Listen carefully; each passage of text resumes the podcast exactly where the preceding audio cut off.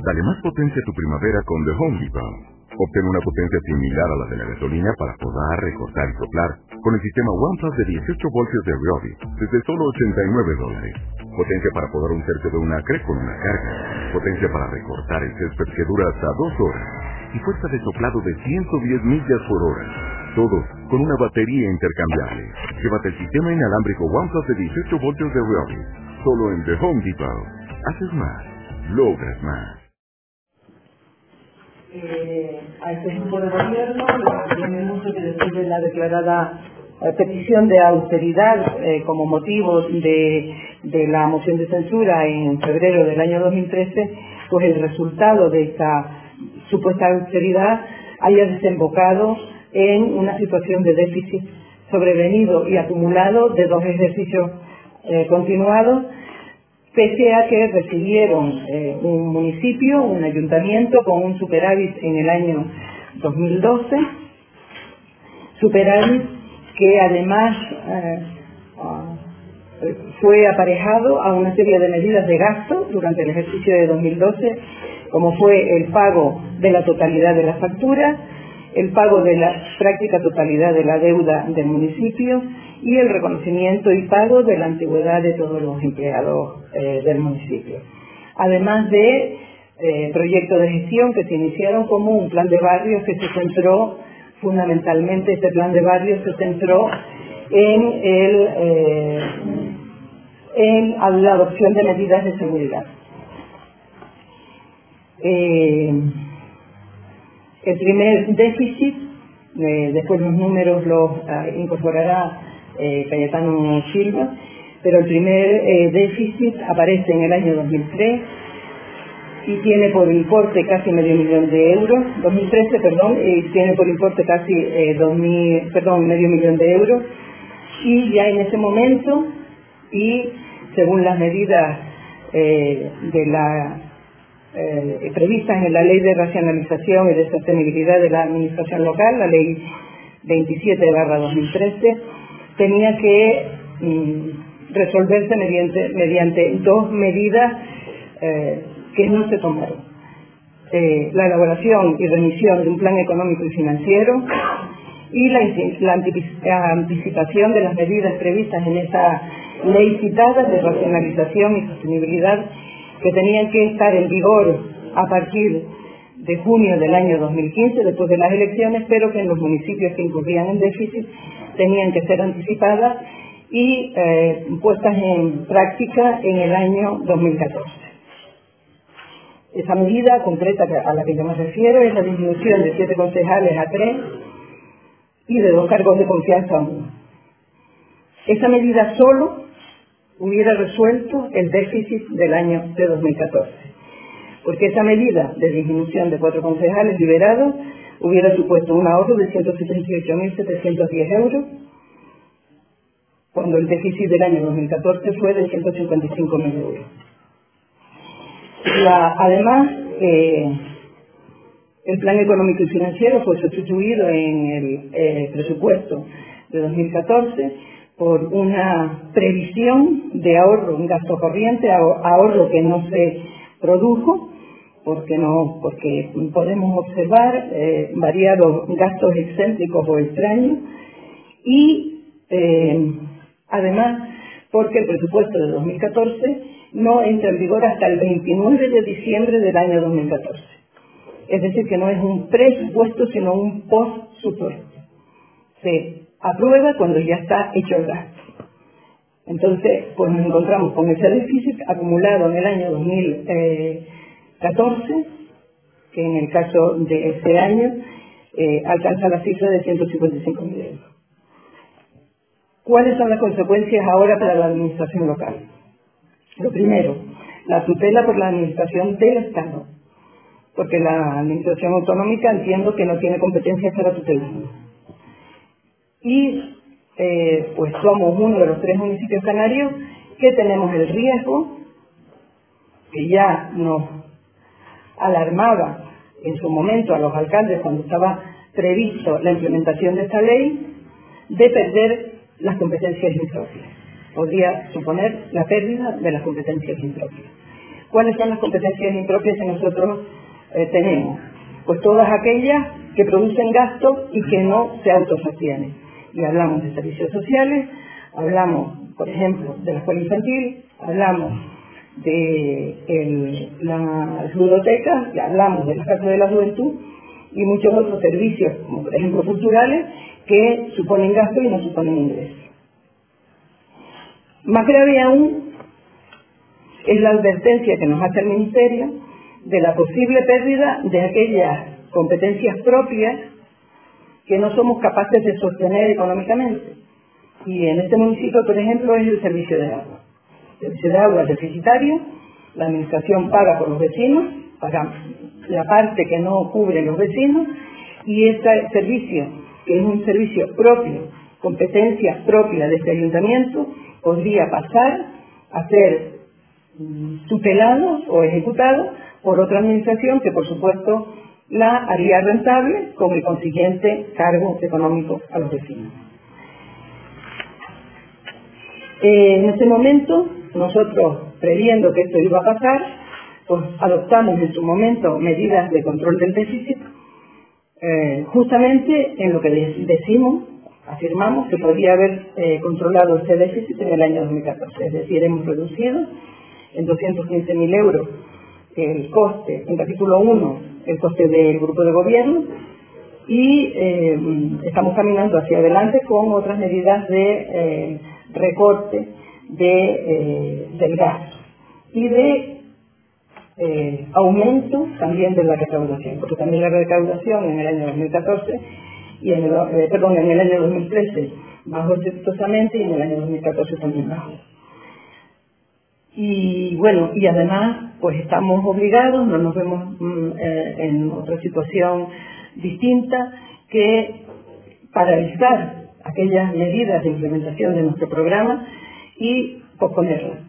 Más que nada porque durante el año 2015 y el año 2016 eh, vamos a estar sometidos a la lupa de la Administración Central y tenemos que procurar ser lo más austeros posible en los gastos eh, que se hagan desde esta Administración y, por supuesto, pues eso reduce las posibilidades de inversión inversiones que en muchas ocasiones, como el plan de barrio que íbamos a implementar a partir del mes de septiembre, pues suponen eh, mm, puestos de trabajo para paliar el, gran eh, desempleo de este municipio.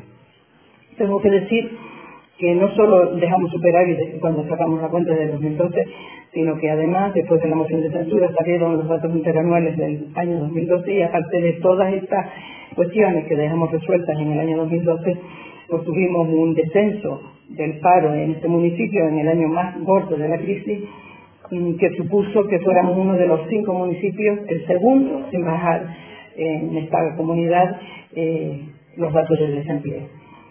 Mm, los datos económicos los eh, contará eh, mi compañero Cayetano y yo no tengo en este momento más que decir, más que ponerme a disposición de todos ustedes para que me pregunten sobre este tema o sobre las medidas que hemos implementado a lo largo de estos 50 años. Buenos días a todos. Eh, mi,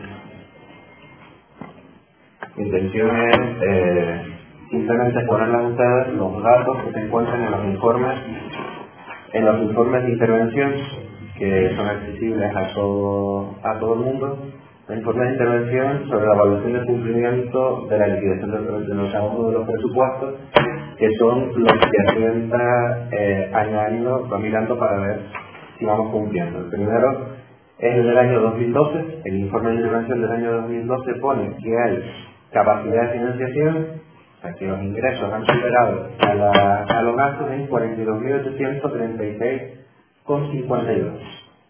O sea, acabamos el año 2012, el año peor de la crisis el año donde se reconoce la antigüedad a los trabajadores y se implementa el plan de barrio, con superar. Año 2013. En el año 2013, el mismo informe del interventor deja claro algunas cosas. Primero, hay una necesidad de financiación de 443.943 euros.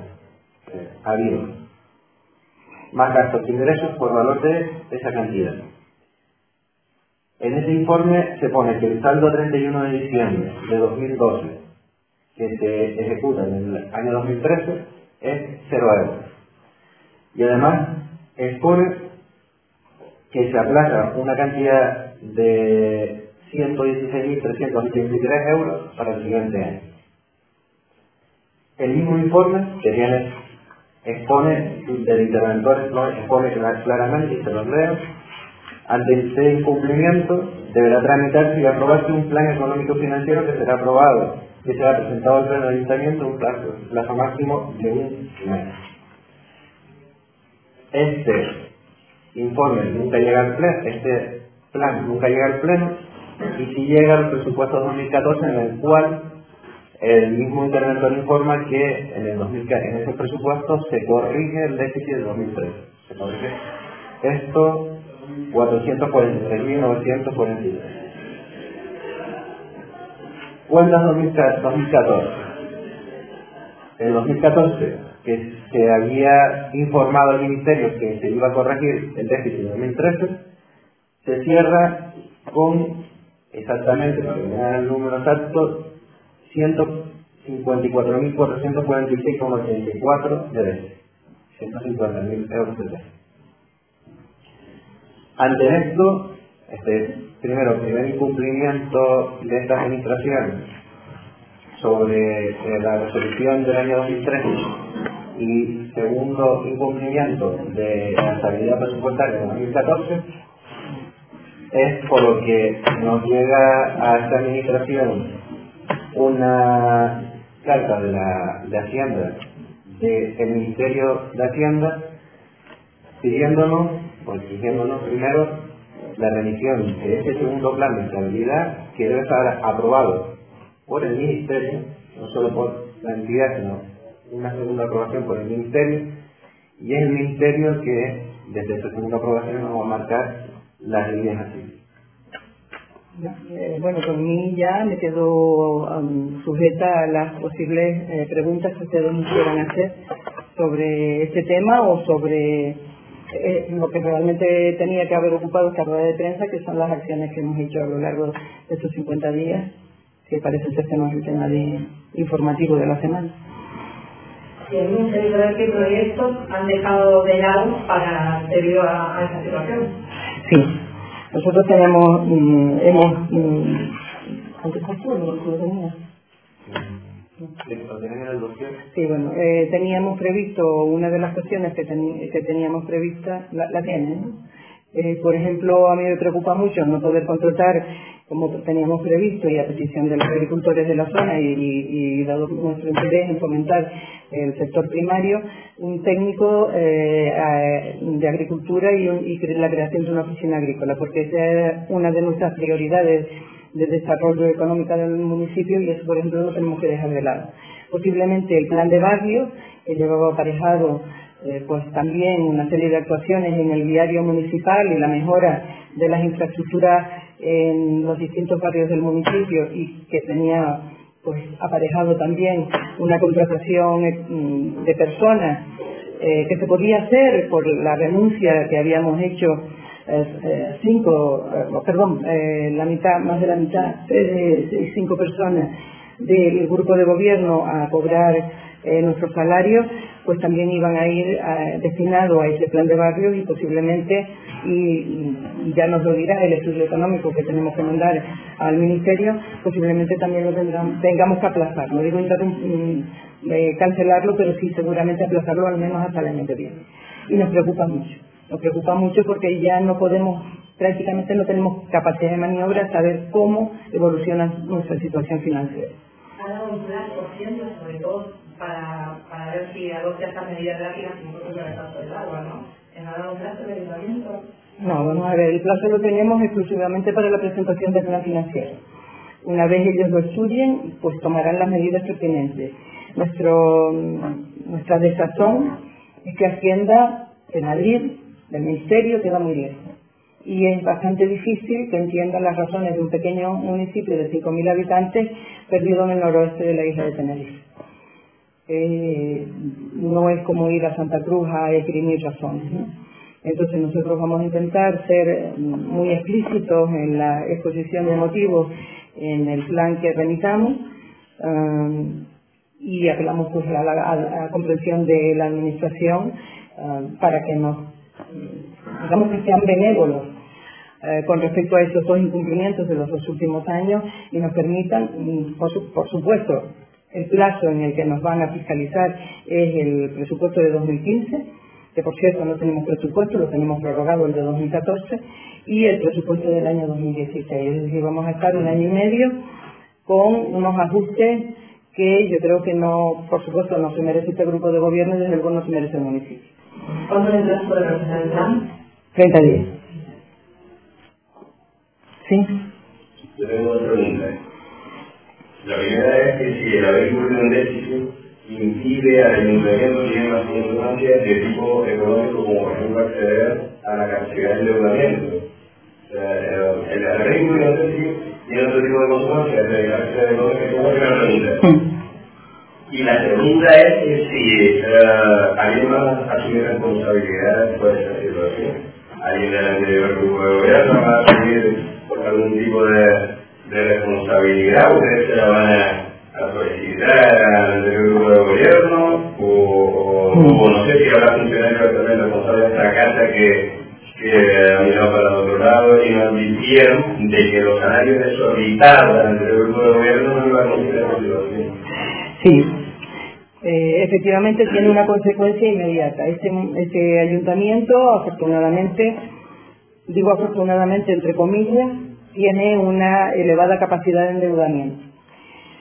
Por dos motivos. Porque durante muchos años, en el eh, gobierno que estuvo hasta el año 2011, no se hicieron inversiones mm, importantes en infraestructura, con lo cual tenemos una infraestructura muy obsoleta que hay que renovar sí o sí, por ejemplo la red de agua, y eh, también porque en el ejercicio entre el año 2011 y 2012 el concejal que, de Hacienda de aquel momento, Cayetano Silva, procuró pagar todos los préstamos que teníamos pendientes, salvo un, uno muy pequeño que se acaba de, pagar en septiembre del año 2016 y de que ya se estaba pagando prácticamente capital y que no merecía mucho la pena quitárselo de arriba porque en realidad era un pago aplazado que no nos suponía gasto o apenas gasto.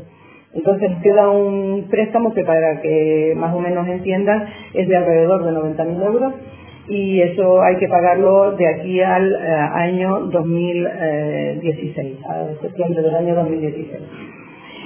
Eh, eso supone que tenemos una capacidad de endeudamiento, pero es una capacidad de endeudamiento teórica, virtual porque al estar en déficit, al haber habido una mala gestión en los dos últimos años, es como si este ayuntamiento hubiera perdido la confianza de Hacienda. Ha perdido la confianza, por tanto no te deja endeudar. Es la pérdida de confianza lo que no nos deja endeudarnos, no, no exactamente la capacidad de endeudamiento. Y la segunda pregunta sobre la petición de responsabilidades, yo creo que mm, cada uno es responsable de lo que ha hecho. Cada uno es responsable de lo que ha hecho y el anterior grupo de gobierno tiene la responsabilidad de haber dejado caer en déficit al ayuntamiento durante dos años consecutivos sin haber tomado medidas para enjugar ese déficit. Pero yo quiero mirar hacia adelante. Y lo digo ahora que hay una persona entre el público que pertenece a ese anterior grupo de gobierno.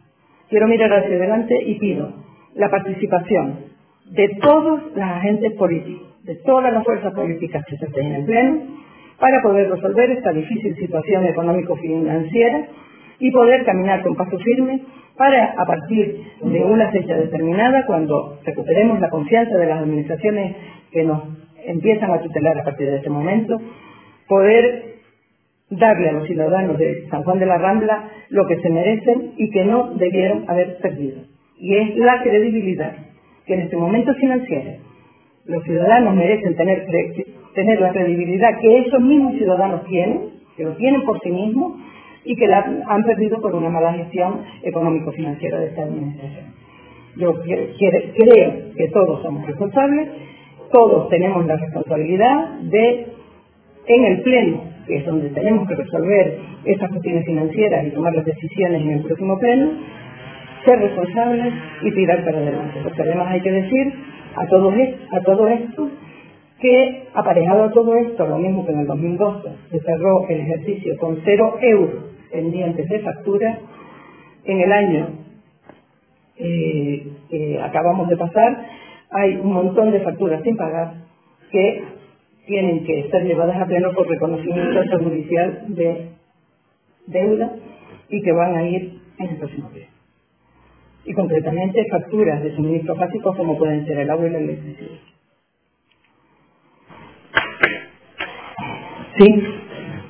Bien he sabido, papá de que una de las energías mayores que tenemos en el municipio es el agua, debido a, a la cañería que hace muchísimo tiempo, muchísimos años, están en el de Pero si tuvo un momento, 2011-2012, en el cual hubo una subida de agua, y en el cual se corrieron todos los municipios con el de la Rama.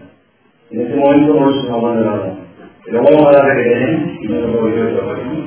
Comparamos con, por ejemplo, con la huerta, que es la misma característica, se acogió la subida de. Hablando de la banda, no se acogió, se pudo dar la oportunidad de la relocación en los municipios. Sí, le contesto, don Tomás. El año 2012 fue especialmente grave en crisis en toda, todo el país, también en Canarias y fundamentalmente en San Juan de la Rambla, donde el paro era una cuestión estructural, no coyuntural.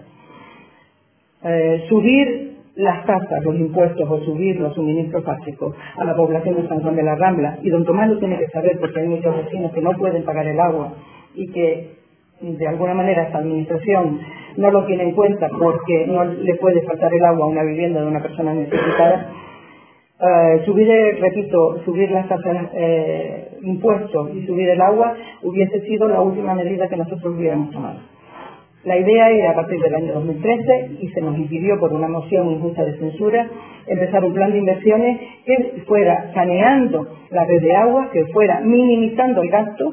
Recordemos que del gasto de agua que hace este municipio el 70% no se factura, pero es por pérdida. Por no, se factura por pérdida. Y la idea era empezar un plan de saneamiento y de sustitución de tuberías por barrios eh, que fue una oportunidad perdida también con anterioridad, pero yo no voy a entrar en esa valoración, pero se podían haber hecho medidas y nos hicieron medidas de control del gasto y no de subir las tasas ni de subir eh, los precios a los vecinos, que al final resultan ser los paganinis de una situación que, que, que, sobreviene y que no, y que no es su responsabilidad. A mí me tengo que estar de decir una cosa, o no lo entendí. A ver, hay una diferencia en el informe de intervención de Santiago que había una necesidad de financiación de 443.443 euros. Desde eso no se hizo un plan de estabilidad como, se decía, pero en el presupuesto de 2014 aparece que ese déficit estaba saneado. En el presupuesto de 2014 se dice que con el presupuesto de 2014 se corrige el fue el primer incumplimiento porque se dice, Hacienda que se va a cumplir con el presupuesto de 2014 y después no se cumple. Pero no se detalla la manera que se va a allá de servicio. Gasto corriente. El interventor propone disminuir el gasto corriente. Claro, el gasto corriente se disminuye, por ejemplo, pues empezando a resolver el problema de la red de agua. Es una de las formas de disminuir el gasto corriente, pero no se hace. O hacer un plan de, sustitución de, de farolas y de luminarias para disminuir el gasto en luz y tampoco se hace. Lo que llama poderosamente la atención es que justamente el recorte que pide el Ministerio de sueldos el que podría haber resuelto ese déficit. Son 178.000 euros y el déficit es solo de 155.000. Es decir, con solo cumplir con eh, la ley de sostenibilidad se hubiera resuelto el problema del déficit del año 2014. ¿Sí? ¿Alguna otra pregunta? Muchas gracias por la asistencia.